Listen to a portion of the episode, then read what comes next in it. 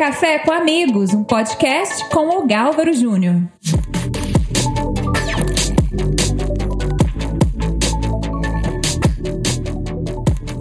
Continuando nosso bate-papo, eu e o Guinei Bisneto, meu amigo Carlos. Como diz, pouca gente conhece o Carlos, né? É. Tem o É, Carlinho também. Tem o Carlinho. Bom, é, pensando tudo isso sobre liderança, sobre propósito de vida, olhando para a nossa cidade Uberlândia, estamos indo bem. Como você vê a cidade hoje? Como você percebe a pujança de Uberlândia? Eu acho a cidade maravilhosa. Onde eu vou, eu tenho a maior satisfação em dizer que eu sou daqui. E muita gente antes perguntava: ah, é do Alexandre Pires, é de Fulano, é de Ciclano, porque tem muita gente daqui que faz muito sucesso hoje. Então, hoje é do Fábio Vilela, que é o passageiro de primeira, da Tássia Naves, e é também do nosso centro atacadista, porque o seu Luiz Alberto Garcia, o seu Dilson Pereira, o seu Peixoto, o seu, Alair. o seu Alair, vai ser dificílimo, mesmo depois que eles forem, esses nomes permanecerão. O seu Virgílio Galassi, são nomes que foram assinados, mesmo que não tenham bustos, que não tenham estátuas, fizeram história. Eu já falei que em Uberlândia a gente tem que mudar as avenidas para nome de algum desses homens aí. Exato. E história, o Gálvaro, não tem borracha que apague. Não existe. Mas você crê que nós estamos num caminho ainda? Seguimos? Sim, a partir do momento que, na minha juventude, Juiz de Fora era a segunda cidade maior do estado e hoje Uberlândia é a segunda, ah, então a gente melhorou. Perdemos só para Campinas, no interior, né? É, mas já é São Paulo, né? É, do interior brasileiro, imagina, que muitas Então. Minas Gerais, fora Belo Horizonte, a gente é primeiro lugar. Você, você viveu na época em que havia uma certa riv- rivalidade, Uberlândia e Uberaba, pela, elas se igualavam de tamanho. E Uberaba era maior, né? Uberaba era maior, era cidade e nós éramos o município de, né, aquela Uhum. coisa toda da história. É, como vai o nosso Triângulo Mineiro?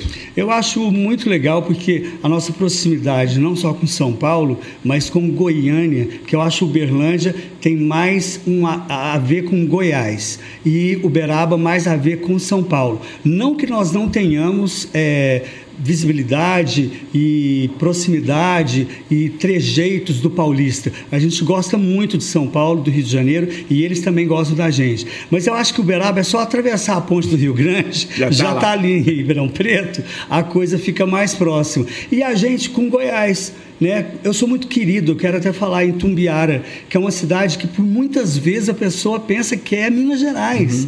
Mas não, é na divisa, né? Do outro ladinho. É, então o, o goiano é muito querido nosso.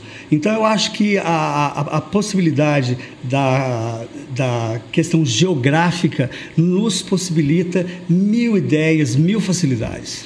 Eu queria seguir para o final aí do nosso bate-papo aqui, falando de, dessa trajetória em que você lidou com personalidades, você lidou com pessoas de moda, você lidou com empresários, no mundo da, do glamour e no mundo dos negócios, né? no mundo da comunicação. É, Uberlândia tem uma comunicação importante hoje com a Algar aí, um centro de comunicação, né? porque virou tudo internet, telefonia. Qual é a angústia que você mais encontrou na característica dessas pessoas no seu caminho? Qual é a dor da alma, das angústias dessas pessoas que nas suas vitórias, mas que nos bastidores sofriam? A solidão, a ansiedade, a depressão. Eu, ve, eu vejo que já existia isso no passado, mas hoje está assintoso, está batendo na minha cara. Eu estou vendo todo dia uma pessoa sozinha, todo dia uma pessoa ansiosa, querendo trazer o ontem ou, ou amanhã, uma pessoa com depressão, nada a motiva. Isso me preocupa muito, Galva, porque no passado parecia que era assim: não, você está faltando um couro, alguma coisa nesse sentido. Ou então tá trabalhando, acorda cedo, Leva você vai. roça. É, acorda cedo, pega uma enxada, alguma coisa assim. Não, não é nada disso. Tanto é que o psiquiatra hoje, no, no SUS, ele é tido como artigo de luxo. Não, por que a gente tem que cuidar só do pescoço para baixo? Vamos cuidar da cabeça também. Uhum. Então você acha que hoje as pessoas estão mais ansiosas e mais depressivas do que nunca? Infelizmente, sim. Precisamos cuidar desse lado. Bom, acabamos de vir aí desse setembro amarelo, que é justamente sobre essa o alerta, né?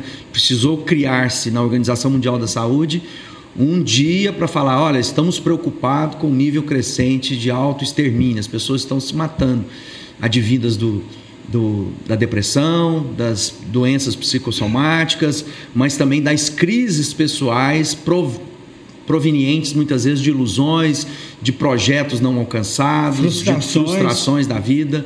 Como é que a gente ajuda essas pessoas? Falando. Eu acho que o alerta, é, eu, eu, eu, li um comentário na rede social falando: ah, você fica falando aí, hashtag setembro amarelo, hashtag setembro amarelo. Você já fez alguma coisa? Não, não me interessa se eu fiz alguma coisa. Isso é um problema de foro íntimo. Eu, se você está me dando é, esse direito, eu vou perguntar: e você já fez? Então tá, vou te responder: eu faço geralmente com alguém. Aí a pessoa fica intimidada: não, eu nunca fiz. Bom, então eu pelo menos estou colocando hashtag setembro amarelo para abrir os seus olhos. Eu acho que o diálogo, mesmo divergente, é o resultado para tudo. Uhum. Bom, nós estamos é, chegando ao final do ano.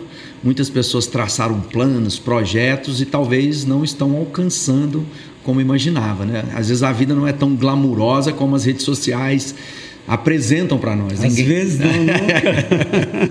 Definitivamente, Definitivamente não, não são, não. né? Ah, nós não gostamos de postar foto no ângulo errado, ah, olhamos a fotografia onde estamos com os amigos ao entorno e só nós saímos de olhos fechados e falamos: essa foto não pode postar. Então há uma, uma ditadura da imagem, ou seja, eu quero aparecer sempre bem na foto, eu não quero fazer. É, e uma das coisas é a solidão, né? As pessoas vão ficando sozinhas, seus planos vão sendo frustrados, a angústia toma o coração. Você disse que é, é a conversa, é a, é a é a, é a, relação offline, vamos colocar assim. Uhum. Porque às vezes as pessoas estão aguerridas porque estão conversando no teclado. É, como promover esses encontros na vida social, longe das redes sociais? É, Nietzsche fala que quanto mais sozinho você estiver, mais sozinho você vai ficar porque aquele conforto da sua zona, de levantar a hora que você quiser e buscar e comer o que você quiser, ninguém te tá te preocupando, ninguém te abordando. Tempos de delivery, né? Tá, tá tudo lindo, tá tudo maravilhoso. Você vai continuar sozinho, mas tem vida lá fora. Então, quando você chegar nesse momento, peça socorro diga socorro. Se você não der o primeiro passo, o segundo passo não virá de ninguém, depende de você, de cada um. Saia de casa. Sai de casa. quero agradecer sua presença, sempre é muito bom. E eu quero deixar, por falar em amigo, como você é um amigo de muitos anos, um livro que eu escrevi chama Amigos. Que legal. curtir e descurtir. Então tá aí para que você obrigado. possa ler e espero que seja bom para sua vida aí também. Obrigado. Obrigado, Carlos. Muito obrigado. E eu quero deixar um recado para todo mundo de acreditar naquela tecla que eu disse no meio do caminho. Uhum. Acredite em você, seja original e autêntico. É isso aí. Obrigado, Carlos. Eu deixo aqui essa dica para você. Como líderes, um papel de liderança é seu autodescobrimento, ou seja, encontrar propósito, missão. Já há uma, uma frase comum aí, o dia que você descobriu o que você ama fazer, você vai nunca mais vai precisar trabalhar porque você vai trabalhar no que você ama, né? E você vai fazer bem feito, porque você faz com todo o coração e vai enfrentar os problemas, vai ser mais resiliente, vai entender os altos e baixos, as dificuldades que a vida apresenta para todo mundo. Então, pare e pense a respeito daquilo que é o propósito do Criador. Se você nunca parou para pensar sobre isso, para um momento e fala assim: poxa, há uma intenção de vida antes de mim é o Criador que te criou e te formou para dar a luz, né, a você através lá do vento da sua mãe, para revelar à humanidade um pouquinho daquilo que ele é, através de um ser único que você é. Que Deus te abençoe.